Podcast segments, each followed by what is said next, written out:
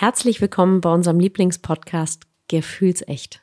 Wir sind der Podcast für alle, die Lust haben, den Teppich hochzuheben.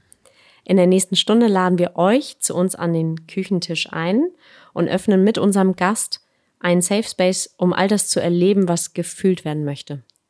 Wir kreieren einzigartige Geschichten und stellen Fragen. Dabei wollen wir mit der Idee aufräumen, dass wir in eine winzig kleine Form passen müssen, um magisch, heilig, würdig und kraftvoll zu sein. Wir sind Kat und Cisa, zwei Frauen aus fast zwei Generationen. Cisa ist Jungsmutter, Schamanin, Tiertelepathin, Partnerin in allen lebenslangen Tänzerin und seit über 30 Jahren verheiratet. Und Katinka ist Fischefrau, Mutter von zwei Kindern, geschieden, neu liiert, ursprünglich mal Modedesign studiert und nun seit einigen Jahren in der Kreativbranche. Unsere Themen sind so vielfältig wie die Persönlichkeiten in unserer Gesellschaft. Seit über drei Jahren gelingt es uns sowohl die Freude, die Lust, die Leichtigkeit, als auch den Schmerz, die Trauer und die Angst und Scham zu uns an den Tisch einzuladen. Und das mit einer Mischung aus Tiefgang, Leichtigkeit und Humor. Wir fragen uns und unsere Gäste, wie wir als Frau, als Mann, als Paar leben wollen. Wo stoßen wir an Grenzen? Und wie können wir diese gemeinsam aufbrechen, um gleichzeitig kraftvoll und verletzlich sein zu können? Und jetzt ganz viel Spaß mit unserem heutigen Gast. Dieser Vorgang des aus seinem Körper ausziehens ist ein Vorgang, der dauert. Hm. Und der, der ist halt unterschiedlich, ne, wenn jemand jetzt plötzlich aus seinem Körper rausgeschleudert wird durch einen Unfall oder durch einen sehr plötzlichen Tod, da ist es natürlich eine vollkommen andere Situation oh. jetzt erstmal als bei jemandem, der schon lange meinetwegen krebskrank war und sich einfach wirklich mit allen, mit aller Beschilderung, die auf diesem Weg zum Tode führt, sozusagen äh, äh, hat auseinandersetzen können mhm. und, und das auch durchlebt hat in aller Ruhe sozusagen. Oder Ruhe nicht, an allem Schmerz auch. Äh, ja, alles, ja ein Schmerz, alles, was mhm. dazu gehört.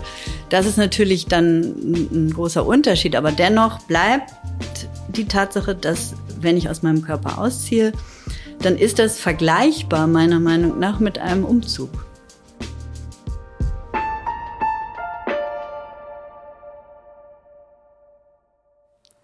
Herzlich willkommen erneut zu uns am Küchentisch. Zur Abwechslung mal bei Sonnenschein. Ja. Katinka Magnussen, sollte ich sagen? Ach so, so, ich dachte, wir haben uns schon vorgestellt. Guck ich so? Ja, genau. genau. Sehr schön. Es reicht auch schon, das, ja, das Schauen. Sagen. Sehr gut. Sehr gut.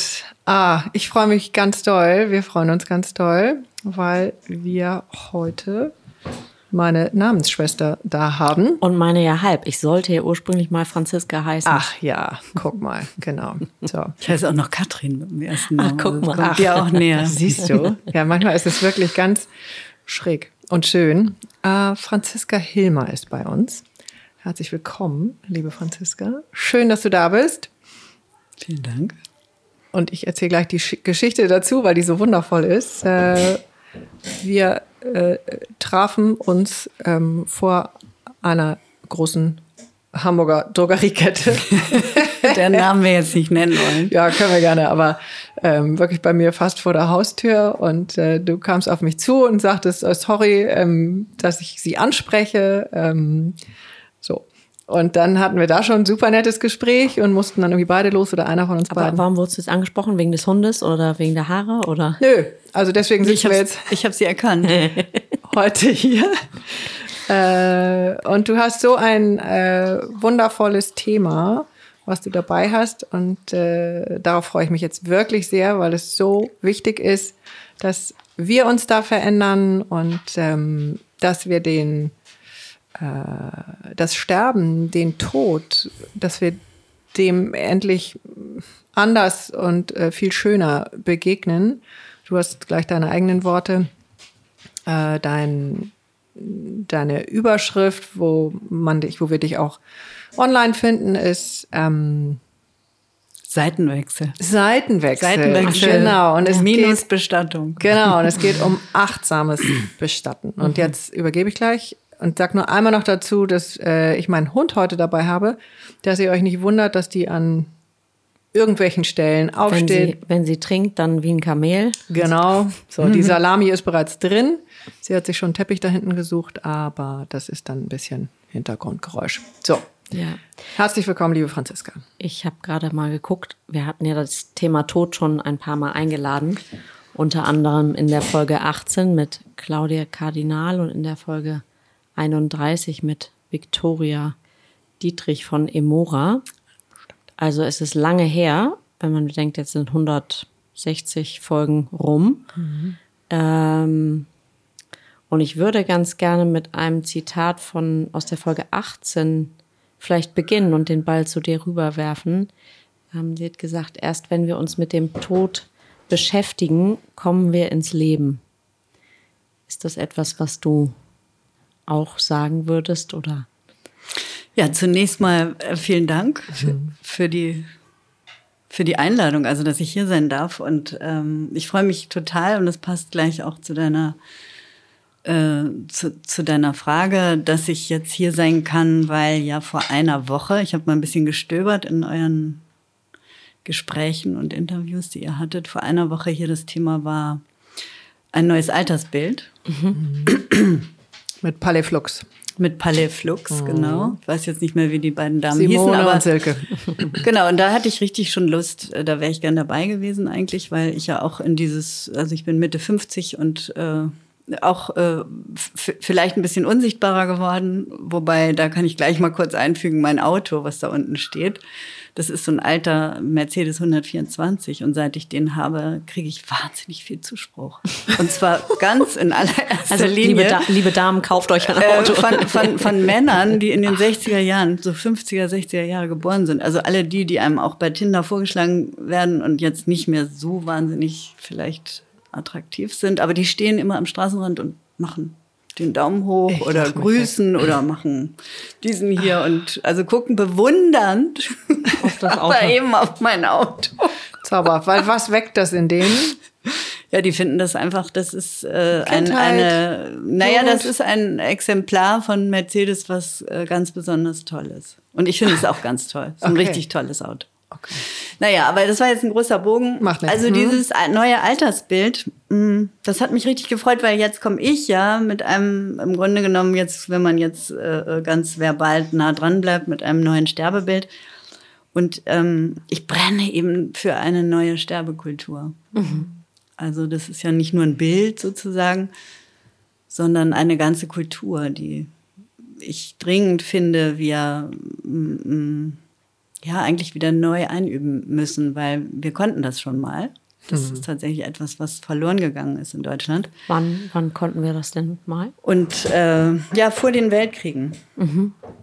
Also durch die Weltkriege ist zum einen eben durch das unglaubliche Massensterben, dass so, so, so viele Menschen, also wenn wir hier jetzt zu dritt am Tisch sitzen, es wär, wäre bestimmt eine von uns hätte ein Kind wahrscheinlich verloren, wenn nicht zwei. Äh, Das muss man sich mal vorstellen, wie viele Männer sozusagen da gestorben sind, wie viele Söhne. Und, und das war eine Traumatisierung äh, hoch zehn. Und äh, dann im nächsten Schritt kam ja noch die Schuld obendrauf. Also dass auch noch ins Bewusstsein langsam kam, oh Gott, ja, wir sind auch noch alle schuld an diesem unglaublichen Millionensterben von jüdischen Menschen. Und das hat eigentlich, Die ja das bis wissen wir heute ja auch alle, Schuld und Scham und diese Dinge, die, die führen ja dazu, Dinge eben runterzudrücken und wegzuhalten. Und das hat dafür dazu geführt, dass die Trauer gar nicht mehr richtig gelebt werden konnte. Das ist ja ein super interessanter Zusammenhang. Äh, Das ist mir völlig neu. Also der zweite Teil ist mir natürlich nicht neu. Ähm, aber dieses, dass das schon mit den Weltkriegen an sich zu tun hat und mit dem unendlichen Sterben. Auf jeden weil Fall. der Das ja wahrscheinlich in einer Dimension präsent war, in der das ja für heute uns, für uns heute, Satzbau, danke, für uns heute unvorstellbar ist, dass das Thema so verdrängt und unter den Teppich geschoben wurde. Ja, definitiv. Also verdrängt und unter den Teppich geschoben. Also beziehungsweise eben, ja, das, was wir mal konnten in Deutschland, ist eben unsere Toten aufzubahren. Und da bin ich ein ganz großer Freund von. Äh, das war früher normal. Das machte man besonders natürlich auf dem Dorf, aber Ja. auch in der Stadt wurden die Menschen auf dem Küchentisch oder im Wohnzimmer aufgebahrt und dann kamen die Verwandten, die Angehörigen, die Zugehörigen, die Nachbarn, ne, kamen vorbei und es war einfach etwas, was auch heutzutage noch ganz viele Menschen mir sagen, ja, sie haben das erlebt früher. Also sie haben ihren Großvater oder Großmutter noch zu Hause gesehen aufgebahrt. Und es war auch vielleicht nicht immer eine gute Erinnerung, weil das ist dann hm. auch noch wieder eine Frage. Also da können wir noch gerne näher drauf eingehen, ja. äh, äh wie man das macht mhm. und hm. äh, wie man dann damit umgeht. Aber noch mal ganz zurück zu deiner Frage, die du mir eben gestellt hast. äh, ob der, du hast, glaube ich, gefragt, ob der Tod zum Leben gehört, ob ich das auch finde. Ne? Erst wenn wir uns mit dem Tod beschäftigen, ja, kommen richtig, wir ins Leben. Genau, ja. ja, das ist natürlich etwas, was immer wieder gesagt wird ne? mhm. ne? und äh, mit Sicherheit auch einfach zutiefst stimmt. Mhm. Ich sage das nicht so, weil für mich ist das eine Selbstverständlichkeit. In mhm. meinem Leben spielt der mhm. Tod halt tatsächlich eine große Rolle und ähm, ja, und ich finde, dass, wenn du mich so fragst, äh, dass er in, in unser aller Leben eigentlich eine, eine Rolle spielen sollte. Und das ist halt häufig so, dass in unserer Generation, sage ich jetzt mal, ne, mhm. ne, wir Franziska sind beide, glaube ich, Mitte 50 und ähm, das fängt ja so halt auch mit 47 mhm. wahrscheinlich an. Das war ja der Beginn der Unsichtbarkeit, dass eben die Eltern sterben. Mhm. Also bei mir war es, ich glaube, ich war erst 43, als mhm. meine Mutter sehr plötzlich gestorben ist dass wir damit eigentlich in Kontakt kommen. Mhm. Und meistens ist es so, dadurch, dass wir äh, mit dem Tod überhaupt in Berührung kommen, werden wir überhaupt erst wach dafür. Das ja. ist ja einfach ein Phänomen mhm. ganz allgemein im Leben. Ne? Wenn ja. ich ein rotes Auto fahre, dann sehe ich plötzlich, oh Gott, gibt ja überall rote Autos. Oder wenn ich schwanger bin, sehe ich mhm. plötzlich ganz viele Frauen Straße ist voll davon. Bauch. Genau. Also das ist ja dieses Phänomen. Und hier ist es aber ja nicht nur, ich sehe das, sondern ich, ja, ich habe dann die Möglichkeit, eine Erfahrung zu machen. Und da kommt jetzt mein Brennen sozusagen, dass ich äh, diesen Beruf ja sozusagen als letztes in meinem Leben, das wird auch mein letzter Beruf bleiben, also ich hatte schon ein paar vorher, mhm.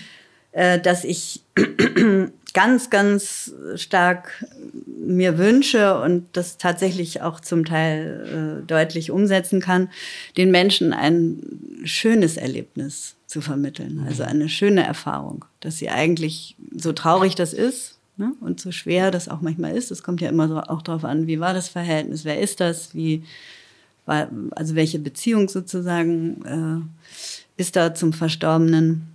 Aber dass man, dass man das als etwas nachher in Erinnerung hat, was vom ganzen Ablauf her, vom ganzen, und das, damit meine ich jetzt nicht nur ein äußeres Setting, sondern ja, wie nah bin ich eigentlich rangegangen?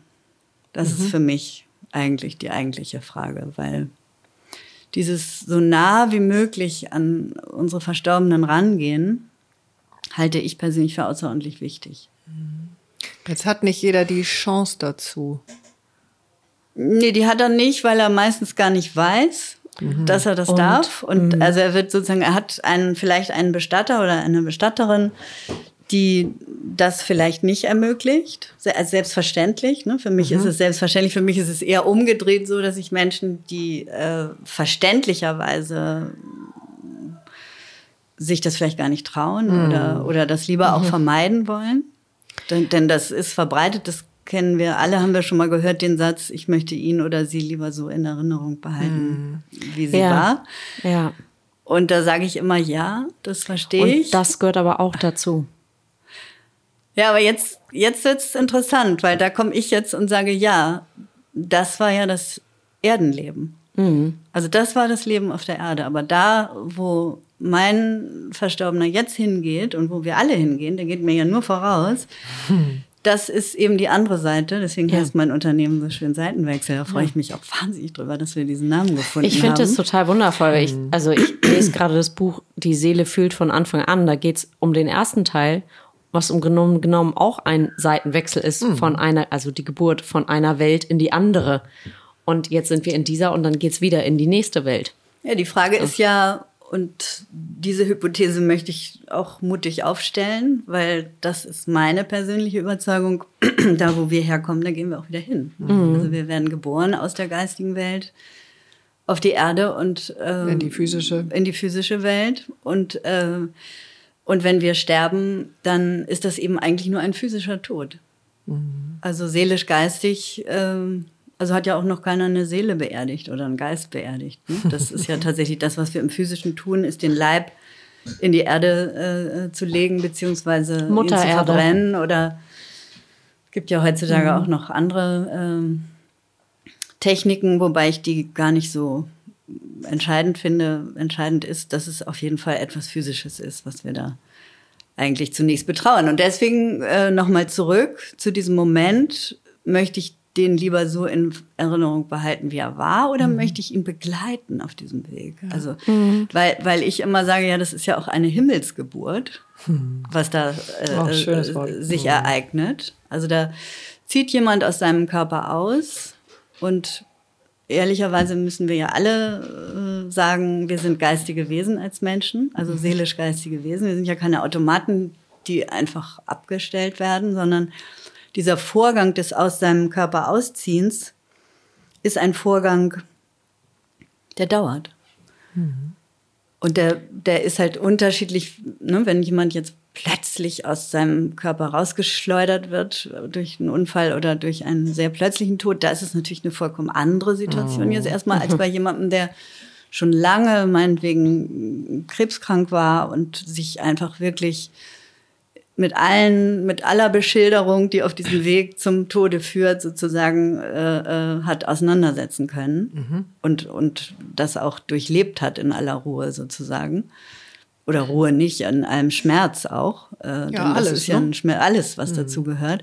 Das ist natürlich dann ein großer Unterschied, aber dennoch bleibt die Tatsache, dass wenn ich aus meinem Körper ausziehe, dann ist das vergleichbar meiner Meinung nach mit einem Umzug. Also wenn wir uns vorstellen, äh, das haben wir ja alle schon mal gemacht, wir sind alle schon mal umgezogen, ne? Mit Sack und Pack mhm. Tüten und Taschen und Kind und Kegel und Bilder von der Wand nehmen, Kartons zusammenpacken, Möbel, Rücken. Und wir kennen alle diesen Moment, wenn sich die Wohnung so nach und nach leert. Das Haus wird immer leerer mhm. und nachher kommt dieser Moment, den kennt wirklich jeder, ja, dass man da stimmt. reinkommt und alles, was mich ausgemacht hat, mhm. alles, was zu mir noch gehört hat, auch seelisch, nicht mhm. nur physisch, meine Möbel und alles, sondern auch seelisch, alle Bilder an den Wänden, alles, alles, alles, alles ist jetzt leer, es ist jetzt weg, es steht nur noch das Gemäuer da und meine Stimme halt in diesem Raum.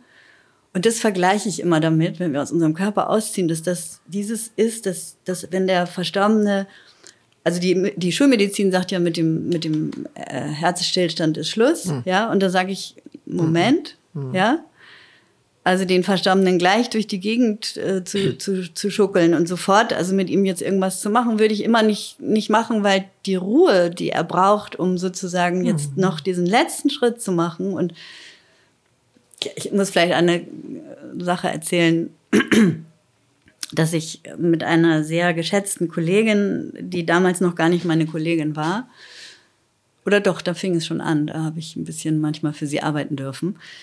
Äh, da bin ich mal ins Hospiz gegangen und habe einen Verstorbenen abgeholt. Und dann kamen wir da rein, es war eine Frau, und dann sagte sie, die lag da aufgebahrt auf dem Bett. Und dann ging also diese Kollegin von mir da rein und sagte, so, Frau sowieso, wir sind die und die und wir kommen jetzt und wollen sie abholen. Und ich im ersten Moment mhm. wurde ganz steif und also hat mich richtig ein bisschen erschrocken, wie die spricht jetzt mit der Toten.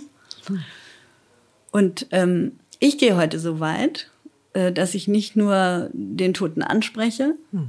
sondern dass ich ihm auch erstmal mitteile, dass er gestorben ist. Aha.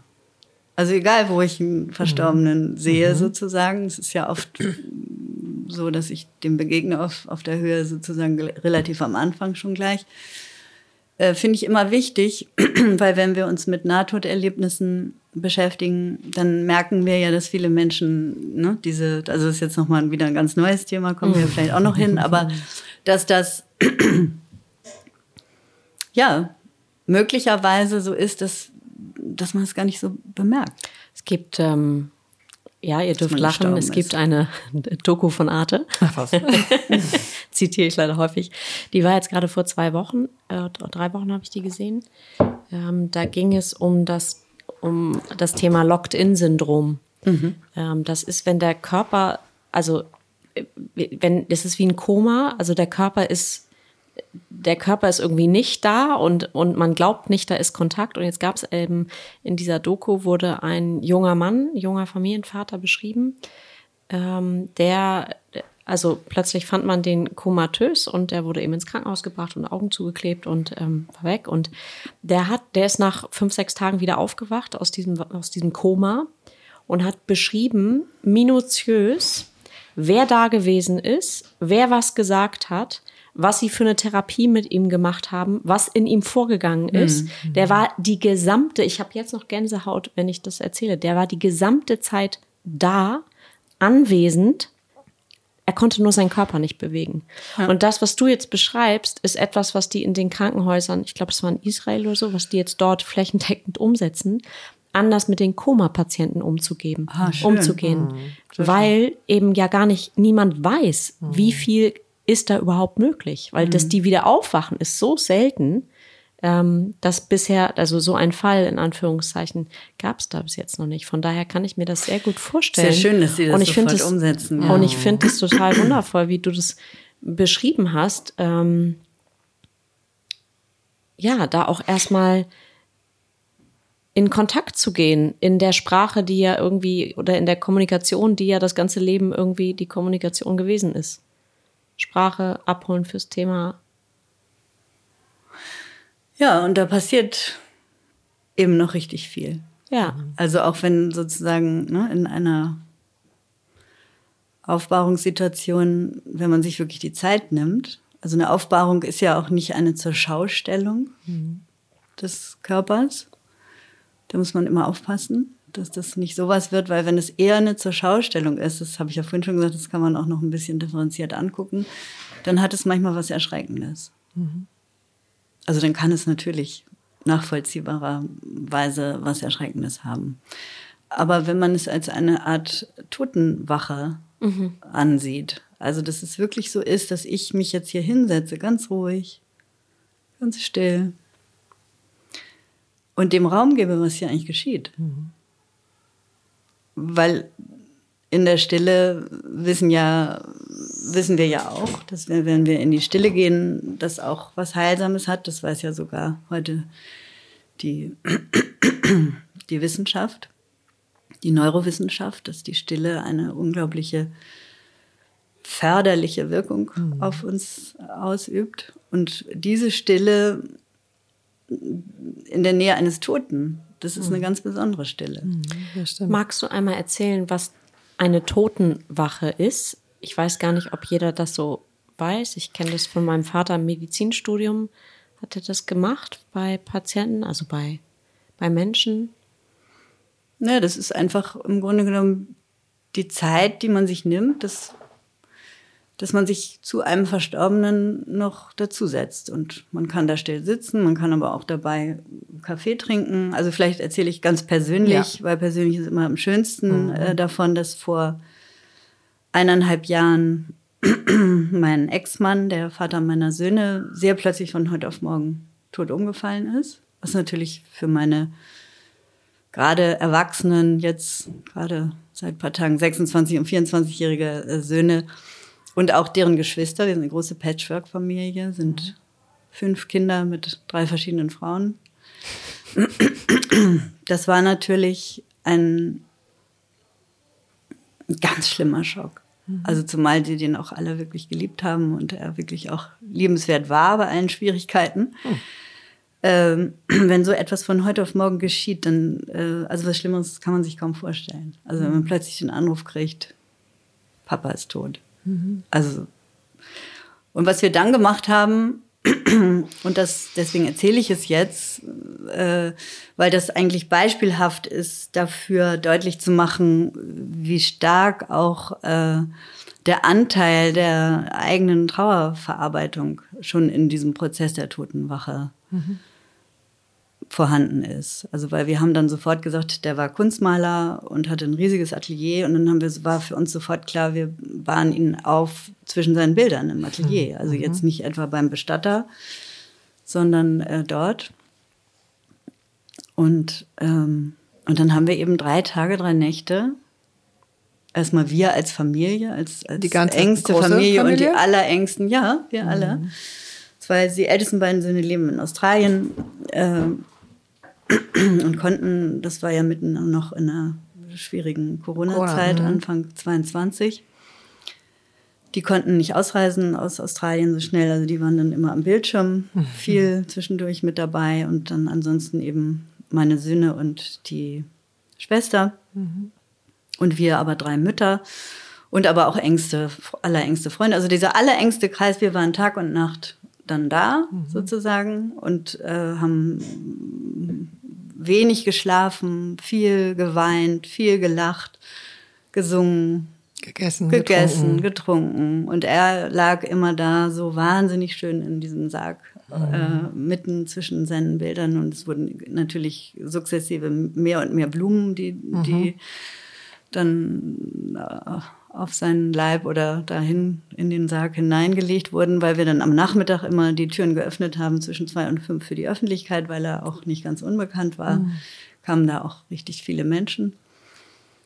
Und dann wollten wir aber immer wieder auch Privatsphäre haben. Und so kann eine sozusagen beispielhafte Aufbahrung und Totenwache aussehen, dass man einfach, ja, sich diese Zeit nimmt, das wirklich in den Vordergrund zu rücken. Und das fällt einem natürlich eher leicht, jetzt in so einem doch recht dramatischen Fall, als wenn jetzt, fällt einem leichter, als wenn jetzt meinetwegen ein 96-jähriger Mensch sein Leben vollendet hat, vielleicht auch im Krankenhaus verstorben ist, den dann nochmal nach Hause zu holen und aufzubahren, ist ein Schritt, das mache ich tatsächlich auch manchmal.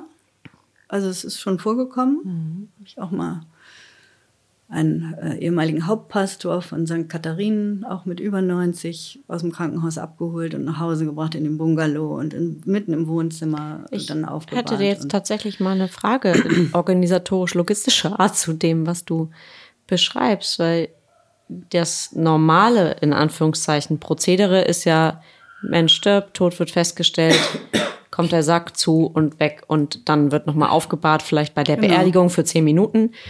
Wie kann man denn das überhaupt, wer, wer kümmert sich dann darum und, und wie geht das? Und da setzt ja auch, ich sag mal, ähm, der, der äh, Prozess des, der, das Leben geht aus dem Körper raus. Das findet ja auch trotzdem statt. Und über drei Tage kann ich mir vorstellen, das setzt da Verwesungsprozess schon ein oder wie, also Eher nicht. Nee. Also drei Tage ist noch ein durchaus überschaubarer Zeitrahmen. Und wenn Menschen jetzt sehr schwer krank waren schon zuvor, dann kann es sein, dass es schneller unangenehm riecht und, und man schon gucken muss, das ein bisschen zu kühlen. Aber dieses, dieses panische, oh Gott, das, der muss sofort gekühlt und kalt gehalten werden, das teile ich nicht. Äh, wenn es jetzt sehr warm draußen ist und man das Gefühl hat, diese Prozesse, körperlichen Prozesse stehen sehr im Vordergrund. Das äh, kann man ja auch schnell ablesen an der Geschichte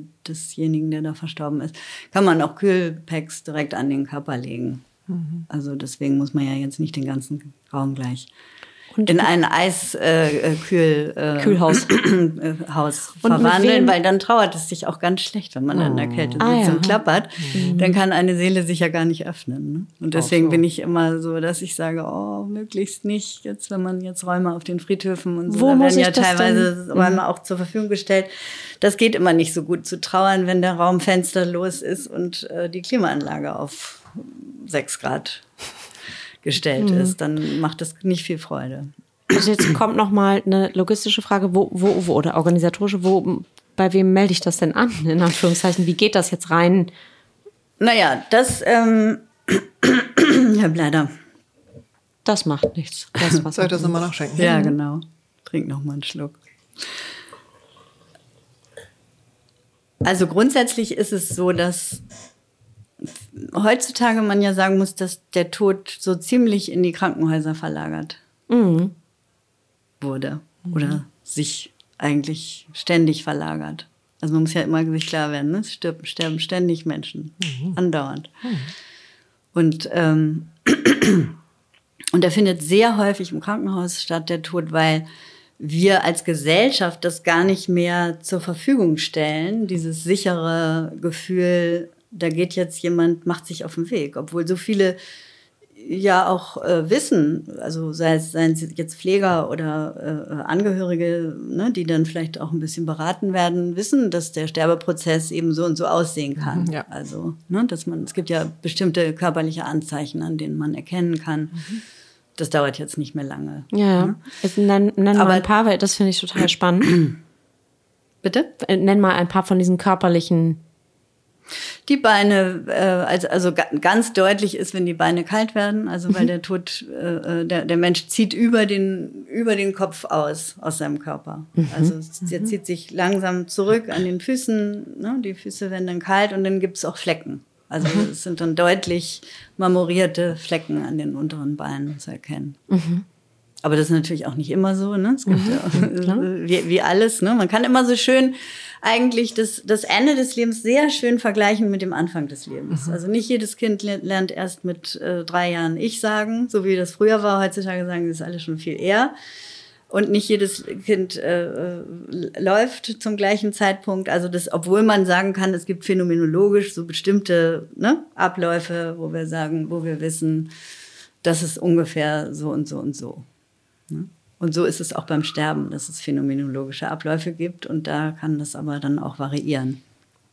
Aber was ich sagen wollte, ähm, nochmal zurückzukommen, also der Tod findet in Krankenhäusern statt und zwar deswegen, weil die Menschen äh, nicht mehr diesen sicheren Raum äh, bieten können, zu sagen, ja, wir, wir ermöglichen dem, dem Sterbenden, dass er hier jetzt zu Hause sterben kann. Oder dass wir er halten. hier jetzt bei mir im, bei uns im Heim, wo ja sein, vielleicht mhm. sein letztes Zuhause war, äh, äh, sterben kann, es sei denn im Hospiz. Das Hospiz mhm, das ist ja dieser ne? Raum, ne? der ist extra dafür geschaffen und das ist auch wunderbar. Die bereiten den wirklich eine ganz, ganz schöne Umgebung, dass die Menschen dort eben in aller Ruhe gehen können. Mhm.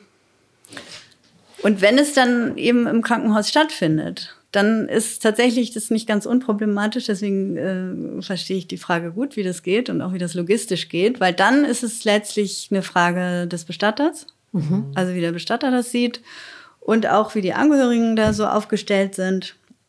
Weil im Krankenhaus ist es immer so, dass die Menschen sofort äh, innerhalb von wenigen Stunden, wenn jemand nachts verstorben ist, wird er gleich früh morgens abgeholt und in die Pathologie gebracht. Die Pathologie ist der Ort, wo die Verstorbenen dann eben in Kühlraum, Kühl, also ein Kühlraum, wo in Schubfächern kennen wir aus dem Tatort liegen. Ja, es ist auch gar nicht so unrealistisch.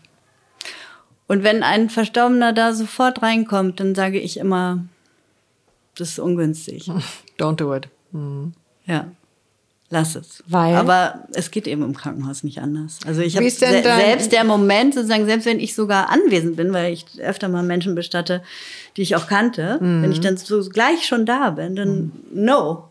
No go, äh, ich darf ihn nicht abholen. Hier jetzt durch die weil, äh, also, äh, Stationstür. Nein, weil Ach, das, das eine, ne? ein, ein, eine Reglementierung sozusagen des Krankenhauses ist, der Weg geht immer über die Pathologie.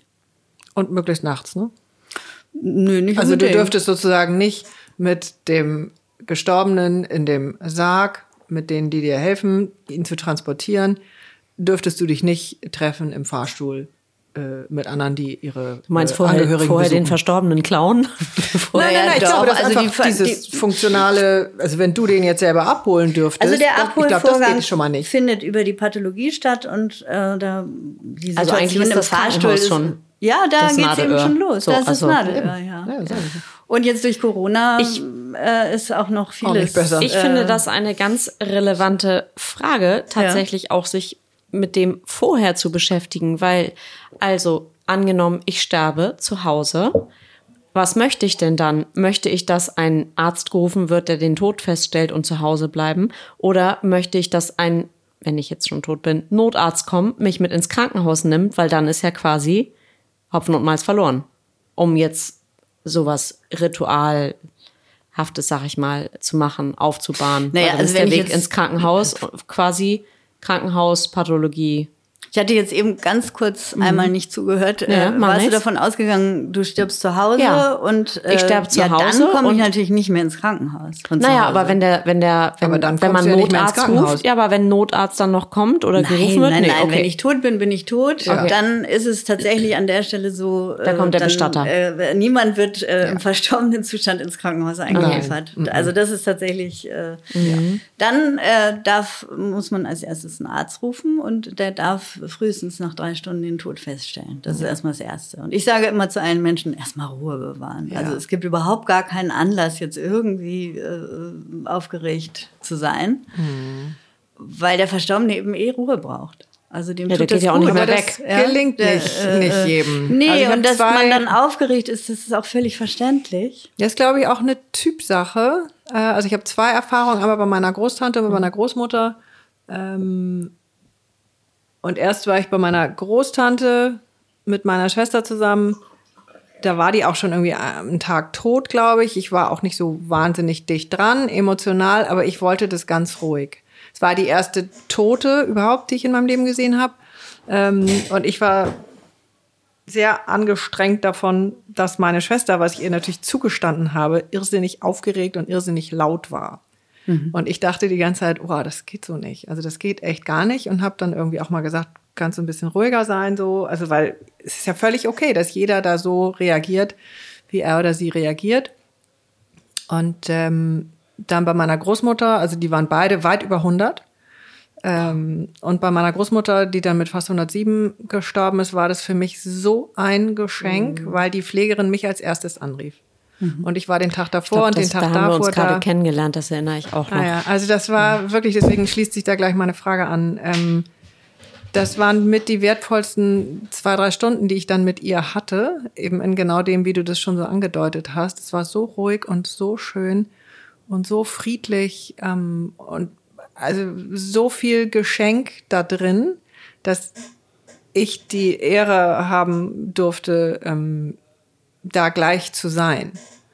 Und jetzt ist eigentlich die Frage, hast du überhaupt schon mal äh, oder hast du Erfahrung damit, dass das für jemanden, der sch schnell dazu kam, ähm, irgendwie unangenehm war oder besonders angstmachend? Ähm, oder ist meine Erfahrung eigentlich so wie bei den meisten? Ich habe wirklich keine Idee.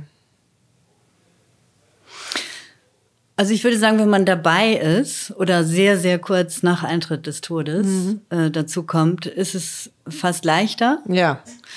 als wenn es so ist, wie ich es häufig mache, dass nämlich diese Situation ist, die ich eben beschrieben hatte. Jemand äh, ist im Krankenhaus verstorben, ich hole ihn ab in der Pathologie und, und da äh, ähm, bin ich eben, äh, das ist mir sehr, sehr wichtig, den Menschen auch nach vier Tagen, weil oft äh, vergeht Zeit in der Pathologie, in der Kühlung, auch dann noch die Familie, also ich hatte jetzt kürzlich, vielleicht ist immer besser gleich Ja. eine, eine äh, lebendige Situation zu beschreiben. Ich hatte kürzlich eine Familie, zwei Kinder, ich glaube 16 und 13 oder 15 und 11. Ähm, und der Großvater war verstorben. Und das war jetzt zwar begleitet schon im Krankenhaus, aber trotzdem war der ein unglaublich geliebter Mensch in dieser Familie und auch sehr, sehr, mm, sehr, sehr präsent und hat wirklich auch ein enges Verhältnis zu den Enkeln gehabt. Und, ähm, und wir haben es dann so gemacht, ähm, dass wir schon direkt äh, den gemeinsam abgeholt haben im Sarg und dann in eine Räumlichkeit gebracht. Also ich habe irgendwann auch eigene Räume, jetzt habe ich noch keine, aber äh, das wird irgendwann der Fall sein. Und äh, greife dann äh, manchmal zurück auf äh, Räume, die zum Beispiel in Ulsdorf zur Verfügung gestellt werden. Und da habe ich so eine Ulsdorf Kapelle. ist der große der große Hamburger der Friedhof. Größte Hamburger Für Friedhof. die Nicht-Hamburger. Da gibt's eine Kapelle, die auch die Möglichkeit bietet für solche Abschiede. Und da, da, da bin ich sehr gern. Und, ähm, und dann mache ich den schön, so nenne ich das immer, den Verstorbenen. Erstmal schön machen. Also sprich, Was machst du dann? bisschen waschen. Und diesen ganzen Stress sozusagen, denn Sterben ist auch Stress. Unterschiedlich natürlich für jeden anders. Aber das erstmal so ein bisschen noch ihn, ihn davon eben reinwaschen Und ähm, Räucherst du da auch? Nee, ich bin jetzt nicht so ein Freund von Räuchern. Also ich, ich finde, das ist bestimmt was Gutes und vielleicht führe ich das auch mal ein, aber ich mache das eher geistig. Also Aha, das heißt, beschreib mal.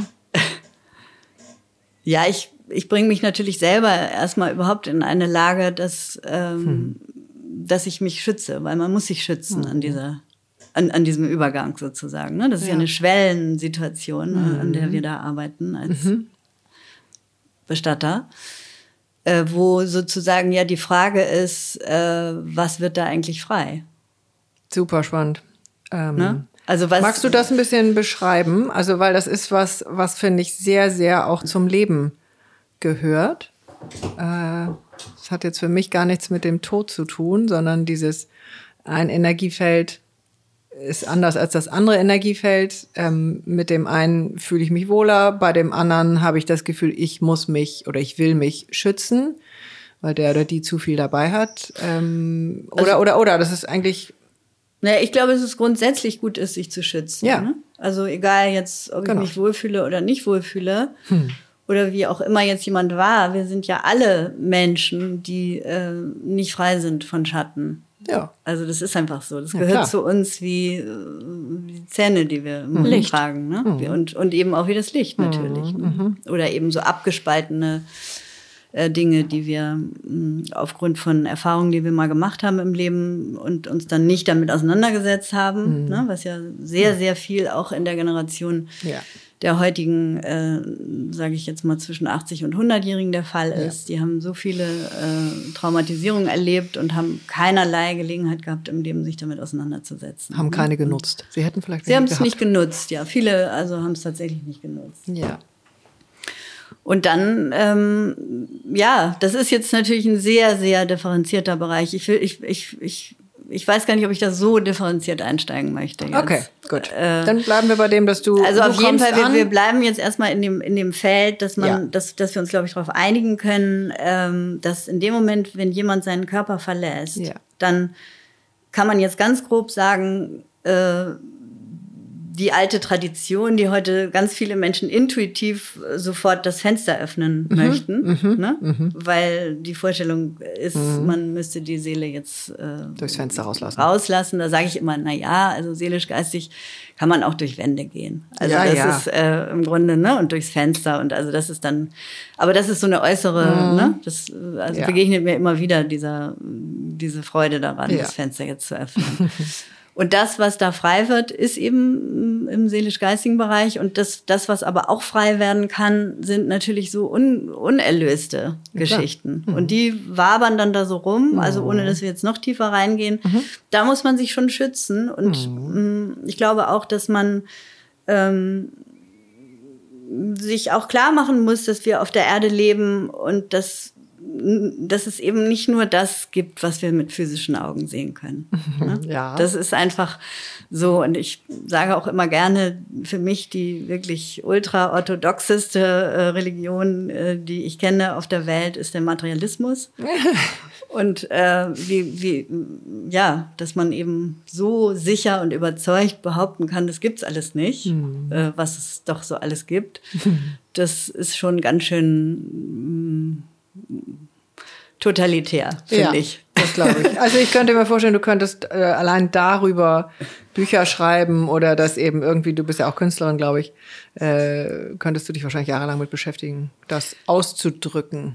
Naja, ich, ja, kann, kann, kann man wahrscheinlich, äh, äh, aber das ist ja gar nicht mein Interesse. Nee. Mein Interesse ist äh, eigentlich der einzelne Mensch. Mein Interesse ist der Verstorbene. Mein Interesse sind die Angehörigen und die, wir nennen sie heute auch Zugehörige. Also es ist ja nicht immer nur die Familie, sondern wir wissen ja alle, dass Freundschaften manchmal sogar viel wichtiger sind als äh, Beziehungen zu Familienangehörigen. Und diese Menschen in eine Lage zu versetzen, und dann kommen wir so ein bisschen wieder äh, zu dem, wo wir vorhin schon mal waren, äh, dass sie eigentlich ihren Verstorbenen und damit würde ich jetzt gar nicht sagen, würdevoll verabschieden können, weil das ist ja auch was, ein Begriff, der, der einem in der Bestattungsbranche äh, häufig begegnet. Also diese, dieser Begriff der Würde finde ich unheimlich wichtig. Gibt's von Gerald Hüther ein wunderschönes Buch über die Würde.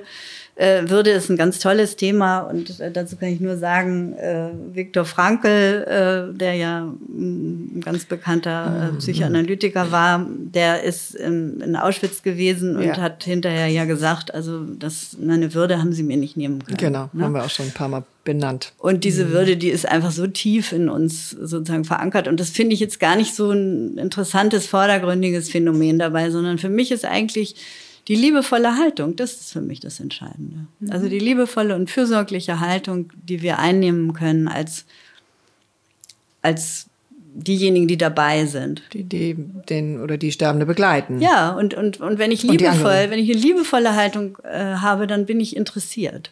Hm. Ne? Mhm. Das ist ja ein äh, In- Interesse, also Interesse ist ja in etwas sein sozusagen und dann bin ich interessiert und bin dem zugewandt, Mhm. dem Prozess. Und wenn ich aber sage, nein, äh, ich möchte ihn lieber so in Erinnerung behalten, wie er war, dann, Mhm. dann ist das ja auch ein Ausdruck von eigentlich, äh, äh, ja, Ist ist, ist mir das irgendwie, ist, ist, ist mir da mulmig. Ich traue mich nicht so richtig daran. Ne? Das Aber es ist vor allen Dingen, glaube ich, die Angst. ja, das meine Also ich. Da ist mir wie mulmig. Also, begegne ich diesem genau, Ende? Ja, und Ne? da jemanden an die Hand zu nehmen, äh, das ist eben das Tolle. Und Ja. das ist meine große Freude. Aha. Und angefangen hat das für mich mal äh, bei meinem Bruder. Du hast eben schon mal deine Schwester erwähnt. Also Hallo, mein Bruder hört das vielleicht ja auch irgendwann. Ähm, der äh, hat, hat meine Mutter ganz außerordentlich stark geliebt. Und äh, unsere Mutter ist eben sehr früh verstorben. Also, was heißt sehr früh? Also früher als äh, vielleicht erwartet und auch äh, re recht unerwartet. Und dann habe ich sie eben aufgebahrt. Und da war auch mein Vater sofort mit einverstanden. Und äh, da aber meine Brüder das so noch nie erlebt hatten, äh, waren sie erstmal so. Also mein einer Bruder war ganz irritiert und wollte gar nicht so richtig ran an die Sache. Und dieser andere Bruder, der hat sich von mir so ein bisschen mitführen lassen. Ich habe ihm dann versprochen, ich bin, ich gehe mit dir da rein, weil er wirklich richtig Angst hatte davor und wahnsinnig traurig war. Und dann, ähm, ja, hat das alles stattgefunden und ich habe ihn dann da reingebracht und so eine Warst da Aufbahrung. schon? Darf ich kurz da war ich noch nicht Bestatterin. Da Meine Mutter war der. Auslöser. Meine Ah. Mutter war der Auslöser, dass ich äh, Bestatterin geworden bin. Okay. Also das ist tatsächlich ein Phänomen, wie ich vorhin schon sagte, da werden wir manchmal wach Mhm. für dieses Geschehen und bei mir war das ganz stark und zumal ich sowieso einfach als sehr geistig denkender Mensch schon äh, immer davon überzeugt war, dass wir, ich hier nur ein Gast bin auf der Erde. Also dass das so ein vorübergehendes Intermezzo ist.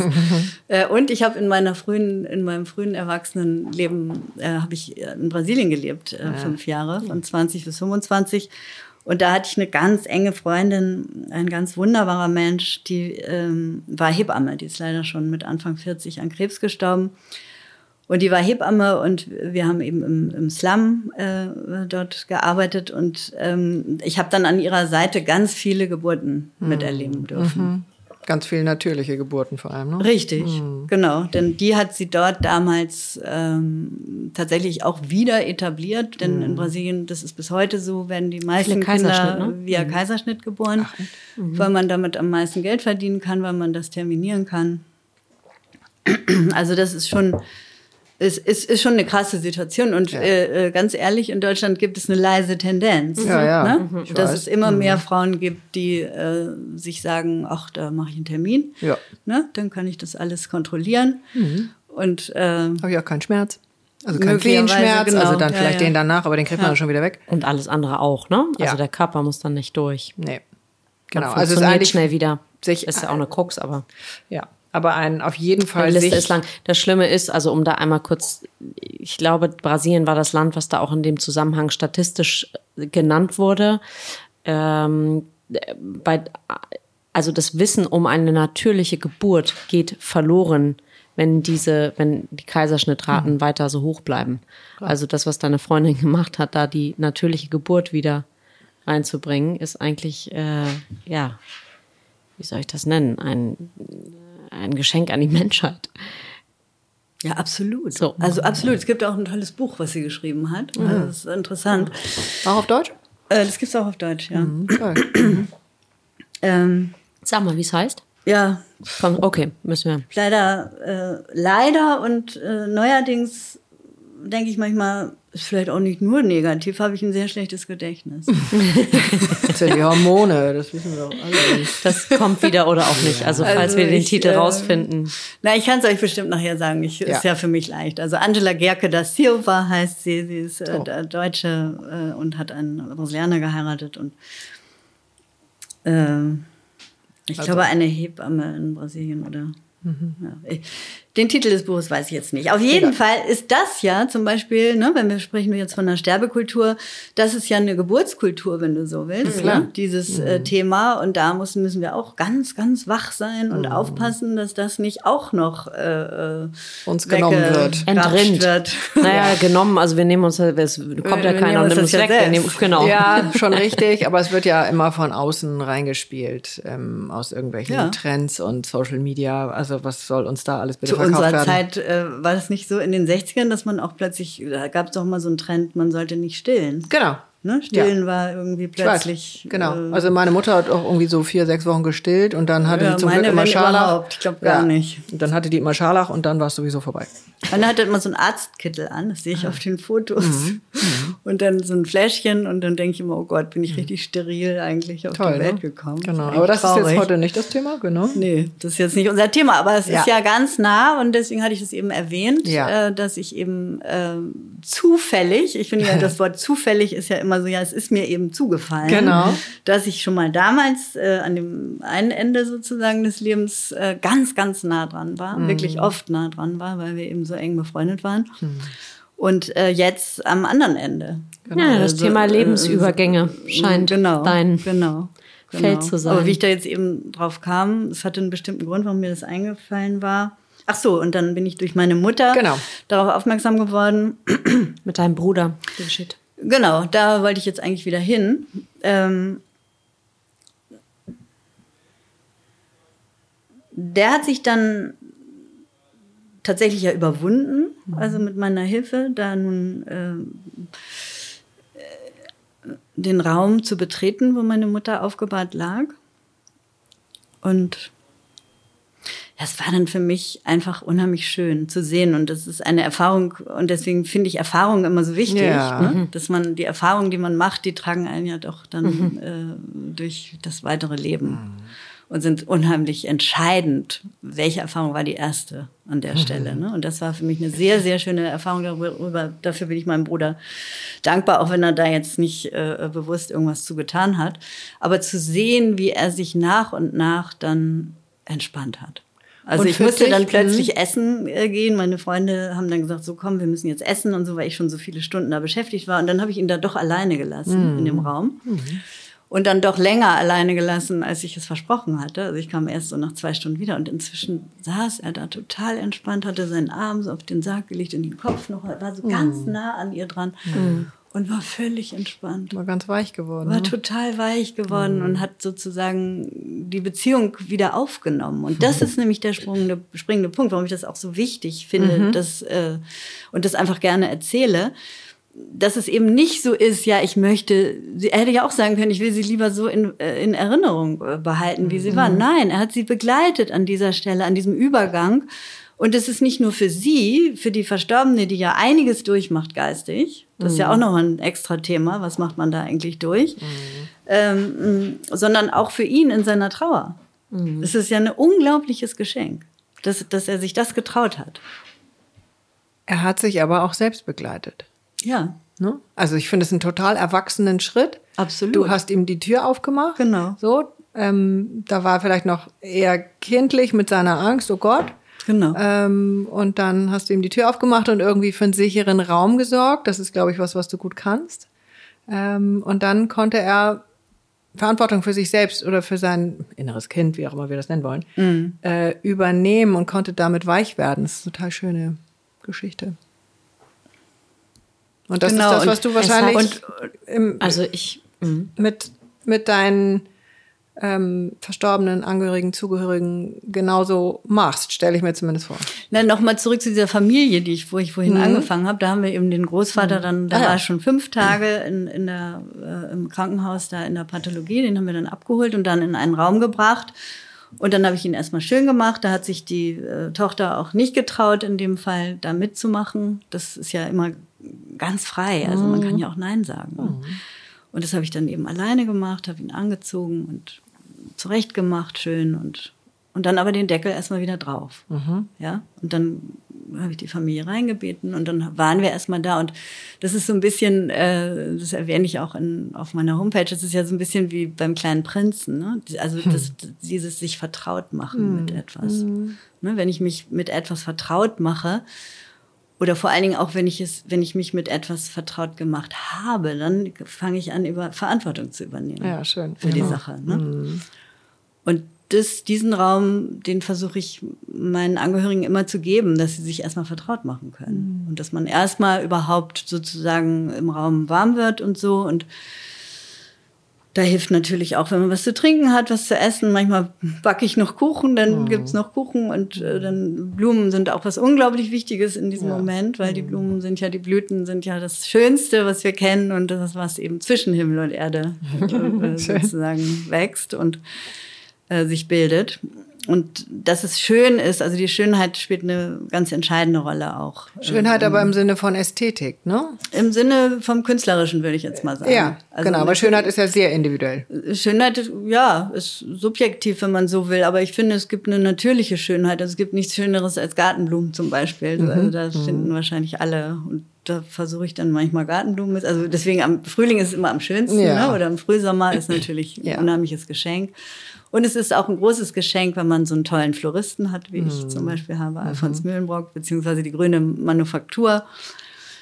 Und ähm, das ist einfach was, was Wichtiges. Ich finde aber, dass es auch nicht unbedingt alles so perfekt sein muss. Also, dass es nicht eine Schönheit sein muss, die sozusagen so nicht anrührbar ist. Das gibt's ja auch. Ne? Man, mhm. Jeder kennt so eine sterile äh, Schönheit. Äh, oder jeder kennt so auch Bestattungsfeiern, wo man das Gefühl hat, man sitzt da und es ist irgendwie alles durchgeplant, durchge. Mhm. Aber es, es kriegt so was Lebloses dadurch. Oder, ja, oder alle halt sitzen häufig. da ja. und äh, äh, sind Schweigen. damit beschäftigt, ob sie richtig sitzen, ob ja. der Anzug richtig sitzt. Deswegen mhm. sage ich oft, äh, fange ich so an, dass ich erstmal die Menschen begrüße und dann sage ich, es ist so schön, dass sie alle so schön aussehen.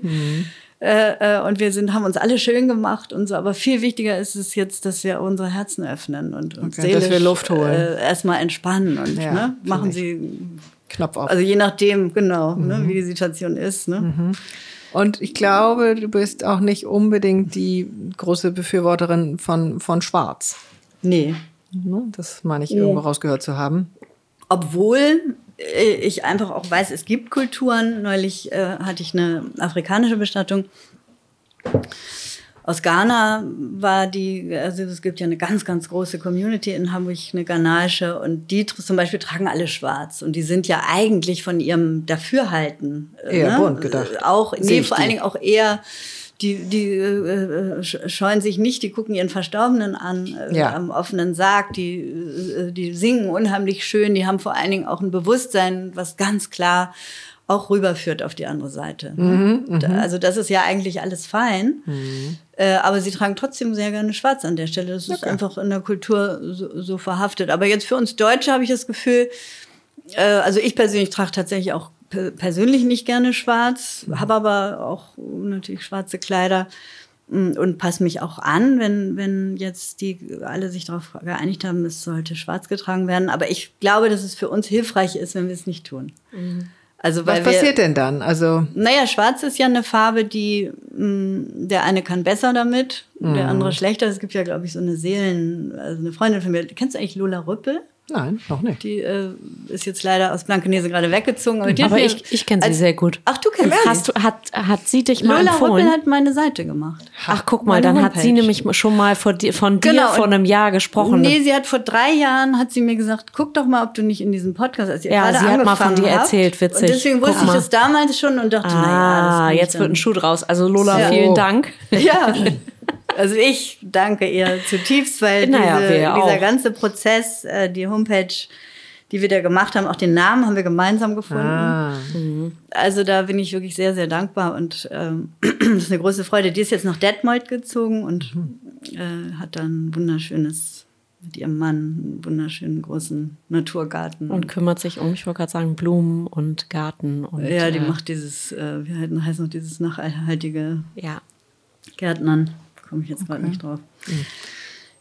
Jedenfalls, ja. Das Wir waren ist, bei, äh, bei Farbe und Wir waren äh, bei, genau. Und, Schwarz, äh, das ist Wie auch ist etwas, jetzt? was sie macht. Deswegen kam ich jetzt auf sie, dass, dass, dass man die Seelenfarbe bestimmen Ah. kann. Also wenn du mit geschlossenen Augen sitzt und jemand legt dir äh, farbige Tücher Ja, um da habe die ich auch schon von Schultern, erzählt mal. Mhm. Genau, dann, dann fühlst du, Ja. also du beschreibst dann sehr intensiv, wie du dich fühlst. Mhm. Und es kommt dann am Schluss, es gibt halt Sommer, äh, Herbst, Winter, Frühlingsfarben Mhm. Und dann die kalten und die warmen auch jeweils. Ähm, und dann kommt eben raus, was deine Farben sind. Und das sind nicht unbedingt, das hat nicht unbedingt was mit Geschmack zu tun. Nee, also finde ich super spannend. Ähm, müssen wir unbedingt auch mal hier zu uns an den Tisch einladen mit vorher Experiment. Weil ich bin mir ziemlich sicher, bei mir kommt da nicht beige und weiß raus. Und rosa? und rosa. Was du gerne trägst. Ja, genau. Ach so, da wird's ja lustig. Da wird's, Können wir die ich- morgen einladen? Ich glaube, ich glaub, schreib da dir. wird's richtig, ich glaube, da wird's richtig bunt. So, Okay, okay, also wir gehen wieder Aber zurück trotzdem zu dem dieses- Schwarz. Ja, Ja, mit den Farben, genau. Da, da, da sehr waren wir wichtig. eben. Und Schwarz kann machen, äh, dass man im Grunde genommen eine, wie drücke ich das jetzt vorsichtig aus, eine Zurückhaltung im Leben hat. Also, dass das Schwarz eigentlich dieses, äh, vielleicht mein Gefühl von nicht dazu zu gehören oder äh, womit man so kämpft im Leben, ne? Oder nicht richtig da zu sein oder nicht, nicht, mich nicht zeigen zu wollen, ne? Dass das das befördert.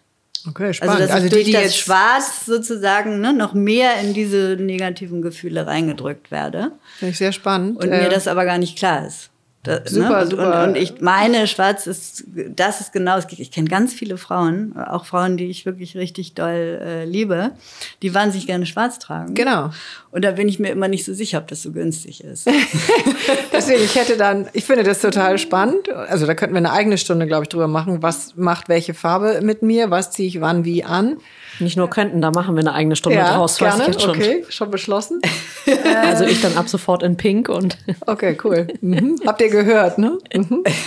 äh, aber ich finde, es ist eben, oder ich empfinde das so, dass es in unserer Kultur, zumindest solange ich denken kann, äh, 54 Jahre, gehört das so, dass man auf einer Beerdigung, dass ich da schwarz, also ich kaufe mir tatsächlich manchmal auch schwarze Sachen und denke dann so, das ist die Argumentation, warum ich das dann kaufe, äh, denke, naja, ich brauche das ja auch für, die, für irgendeine Beerdigung, das wird ja eher mehr äh, und da brauche ich ja was für den Frühling, für den Herbst äh, und ich möchte auch keine kalten Füße dann auf dem Friedhof haben und so weiter, da kaufe ich schwarze Schuhe.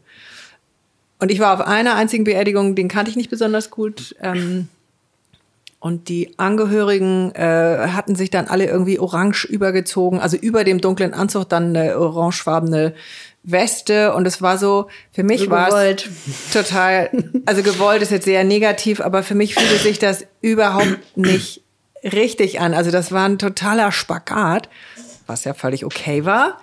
Äh, ich habe mich damit total unwohl gefühlt. Ähm, und finde das aber trotzdem eben wahnsinnig interessant und würde jetzt dir schon mal attestieren, dass du das eben auf so eine weiche Art ähm, mit reinnehmen wirst oder kannst, ähm, dass das alles erlaubt ist in dem und wie kommen wir dann auch dahin?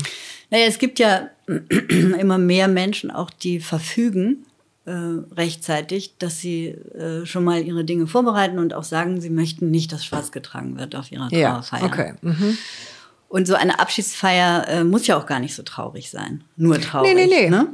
Das ist ja sowieso äh, mein großes äh, äh, Steckenpferd, Hm. äh, dass ich äh, immer sage, es ist ja nicht nur traurig, wenn jemand Nein. stirbt. Ne? Mhm. Es ist eben auch, äh, und da scheiden sich die Geister aber tatsächlich ja leider so ein bisschen. Da kommen wir jetzt wieder auf äh, den Materialismus. Ähm, wenn ich natürlich die Haltung habe, das ist dann Ausschluss vorbei, dann ist es auch super traurig, weil dann ist es eben vorbei. Ist ne? Wenn ich aber die Haltung habe, äh, ja, der hat äh, die Seite gewechselt, der Mensch. Ich kann ihn jetzt mit meinen physischen Augen nicht mehr sehen, aber vielleicht habe ich Instrumente, die ich noch entwickeln kann äh, dass ich da den Kontakt halten kann. Zum, zum Beispiel? Z zum Beispiel? Also, wie, was sind deine ähm, Naja, also Was, äh, äh, jeder, der einen Menschen äh, sehr stark geliebt hat, der tut gut dran und das äh, habe ich jetzt auch immer wieder erlebt und die Leute richten sich das meistens auch ein, diejenigen, die das jetzt von Haus aus noch nicht haben, so ein, so ein Ort, wo man mal eine Kerze anzündet Mhm. und Blumen aufstellt und ein Foto hat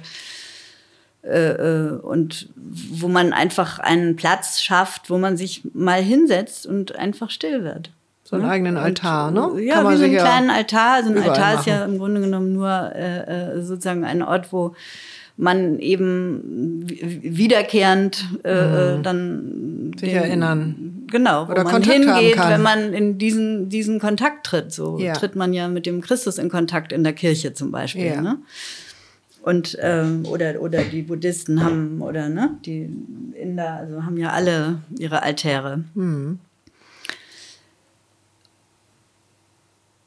Und, so ein Instrument zu entwickeln, äh, da würde man ja auch äh, äh, nicht sagen, nur weil ich nicht Geige spielen kann, äh, äh, ne? G- gibt es kein künstlerisches, hochkünstlerisches Geigenspiel. Also das ist etwas, das, das, das kann man entwickeln. Ne? Und Geige äh, spielen lernen hat was mit Übung und mit Disziplin auch zu tun. Also Disziplin ist an der Stelle ein hartes Wort, aber Disziplin insofern, äh, oder, oder sagen wir mal Wille, ich ersetze mal äh, das durch Wille, also dass ich den Willen habe, wirklich täglich auch zu üben. Oder zumindest wöchentlich. Also es muss ja jetzt nicht äh, stringent sein, aber doch äh, so, so ein Instrument, so eine Fähigkeit entwickelt sich einfach nicht von allein. Es sei denn, es gibt manche Menschen, die haben diese, die werden geboren mit bestimmten Fähigkeiten. Aber jetzt auf. Oder sie auf, entstehen äh, später plötzlich. Das gibt es. Aber wenn ich jetzt normal sozusagen da jemanden, sagen wir mal, nicht verlieren möchte, Mhm. was ja leicht geschehen kann. Ja. Ne? Das wird ja immer wieder von der Erinnerung gesprochen, ja, der bleibt in unserer Erinnerung bestehen und so, da sage ich immer, nee. Also da bin ich tatsächlich anderer Meinung. Klar, in der Erinnerung auch, aber Ja. äh, ich möchte mich nicht nur an jemanden erinnern, im Sinne von, wer er einmal war. Sondern? Oder wo er einmal war, sondern ich möchte ihn eigentlich täglich erinnern, äh, da wo er jetzt ist.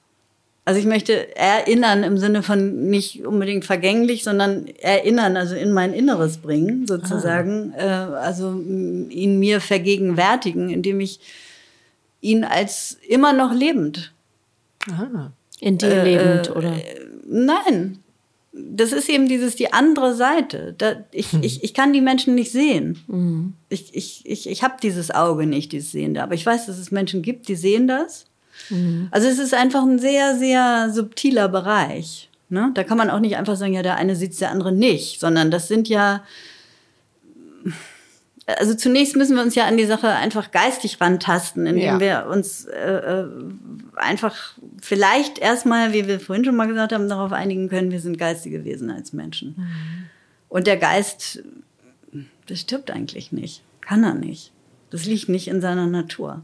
Das heißt, magst du da noch ein Beispiel geben? Wir sind schon ein bisschen am Ende, also Oh, wir sind schon- zeitlich Wow. zumindest nur. Und schon den Boah, Rahmen gesprengt, nicht nur das. Nicht Genau. erzählt.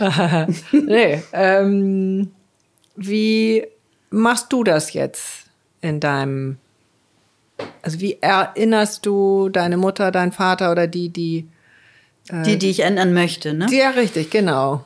Das finde ich wichtig oder super spannend, weil wir da auch ja null geleitet werden oder nirgendwo das lernen. also äh, es gibt eine interessante Tradition in Japan und tatsächlich habe ich die äh, so ein bisschen übernommen. Äh, die Japaner, die stellen äh, ihren Verstorbenen was zu essen hin. Mhm. Also in so einem kleinen. Kenne ich aber auch von Kaya, auch? Andrea Otto, die das auch Ja. sagte. Ähm, Ich habe mal eine ganz abgefahrene Erfahrung gemacht, wo ich das Lieblingsessen meiner Großeltern gekocht habe und das auch mit an den Tisch gestellt hat. Und das war, als ob die da mit am Tisch saßen. Das war total krass. War das nicht Roulade? Ja, Roulade. Das ist Schön, dass Sie sowas erinnern. Ja, ja. Aber erzähl mal weiter. Also, so, so eine Kleinigkeit, wenn ich esse, ne, eine Kleinigkeit abzufüllen und das dahin zu stellen. Und ich habe dann, also die haben so ein ganz bestimmtes Glöckchen, die Japaner, das ist was ganz Seltenes. So freue ich mich wahnsinnig, wenn mir mal jemand aus Japan äh, so, so ein äh, Totenglöckchen mitbringt. Also ich Aha. habe ein anderes, was auch sehr, sehr schön klingt und also das, das klingel ich dann. Und ich habe eben so meine bestimmten Verstorbenen da auf der Fensterbank stehen, die mit denen ich sehr verbunden mich fühle und auch die Verbindung äh, gerne nicht abreißen lassen möchte. Das ist zum Beispiel ein äh, äh, Moment.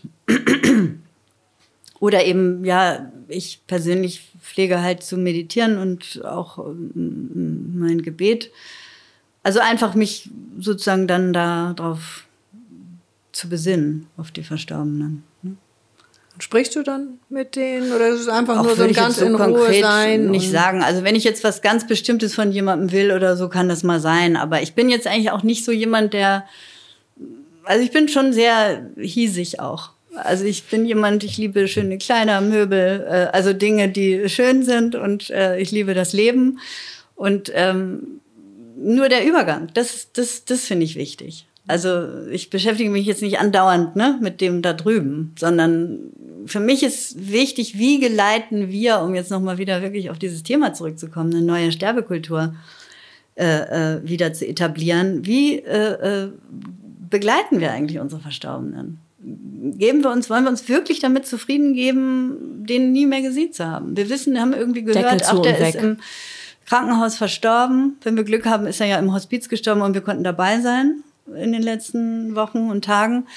Im Krankenhaus waren wir vielleicht auch noch gerade dabei und so, aber dann entsteht eigentlich ja so ein Vakuum und da hattest du vorhin gefragt, wie das logistisch geht und dann komme ich noch mal einmal ganz kurz hin zurück. Also wie auch immer, äh, man kann einen Verstorbenen nach Hause bringen, man kann ihn in einen Raum bringen, wo äh, so eine Aufbauung möglich ist und dann kann man äh, die Menschen äh, sich eben vertraut machen lassen. Da waren wir ja vorhin und dann ist erstmal der Deckel zu und dann so nach und nach äh, fange ich irgendwann an und frage vorsichtig, wollen wir denn den Deckel nochmal öffnen?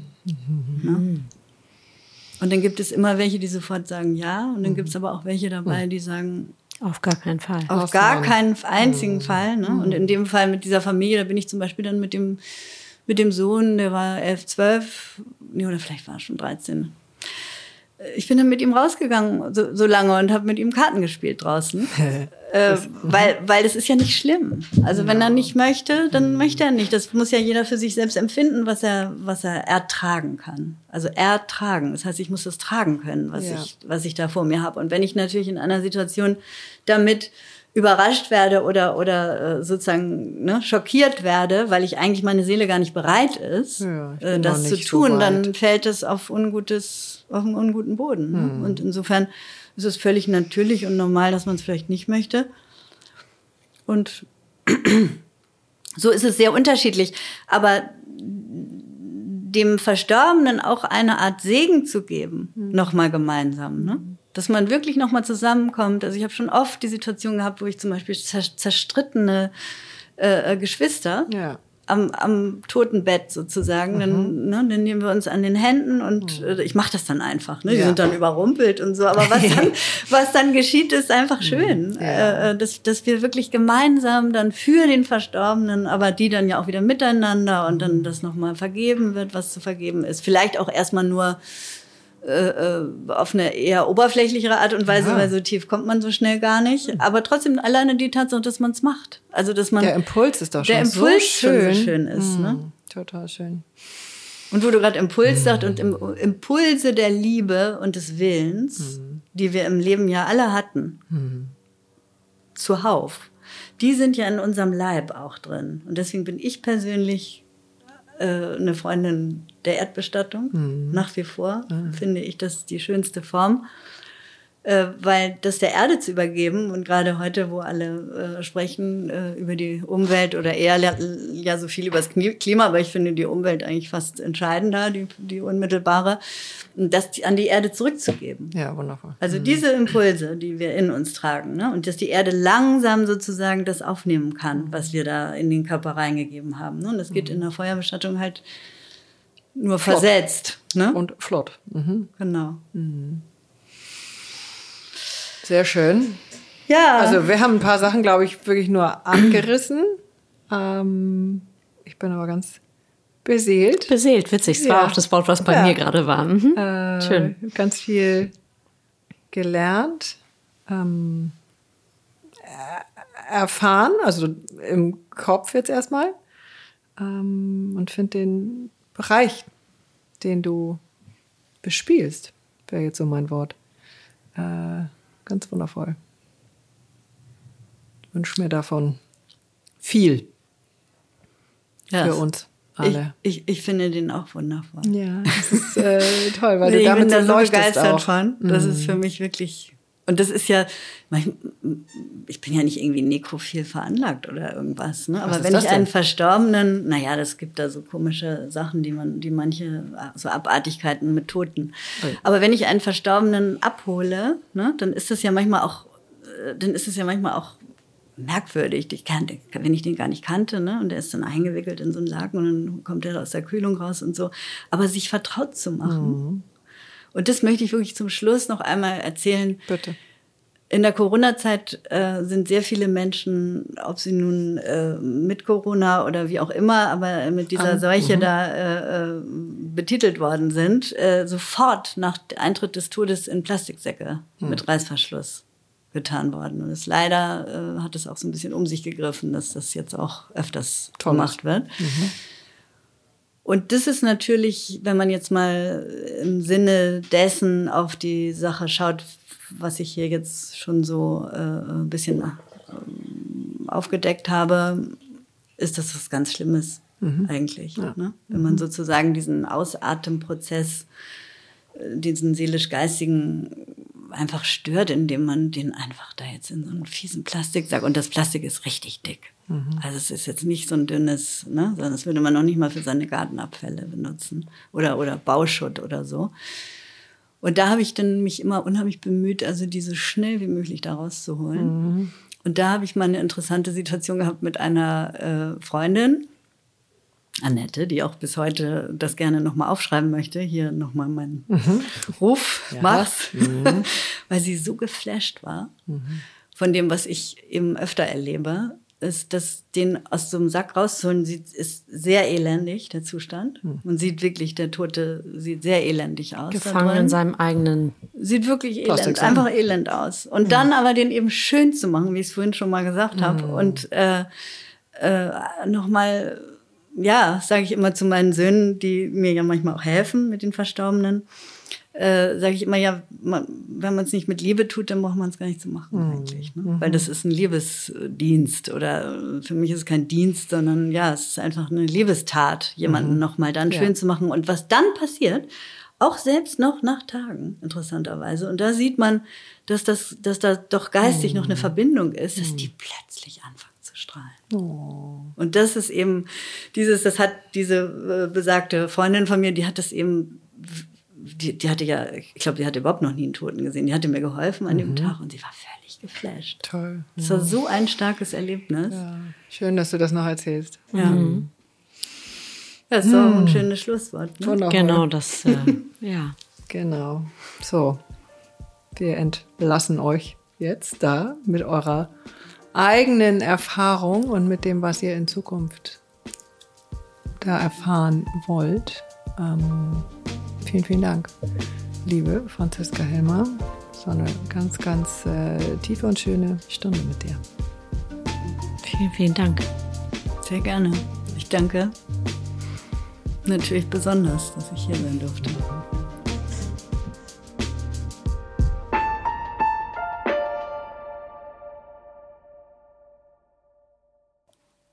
Und noch ein kleiner Nachsatz für alle, die Lust haben, sich außerhalb von dieser Stunde mit uns auszutauschen. Wir sind präsent auf Instagram. Unser Account heißt Gefühlsecht mit UE unterstrich Podcast. Und wir machen auch regelmäßig das, was die Magie, die hier jetzt gerade im Gespräch entstanden ist, teilen wir regelmäßig in Get-togethers mit Hörern, Zuhörern und unseren Gästen. Und mehr dazu findet ihr auch auf unserer Instagram-Seite gefühlsecht-podcast. Und wir freuen uns, wenn ihr uns beim Gelingen des Podcasts unterstützt. Dafür haben wir euch ein PayPal-Konto eingerichtet mit dem Namen Gefühlsecht mit UE.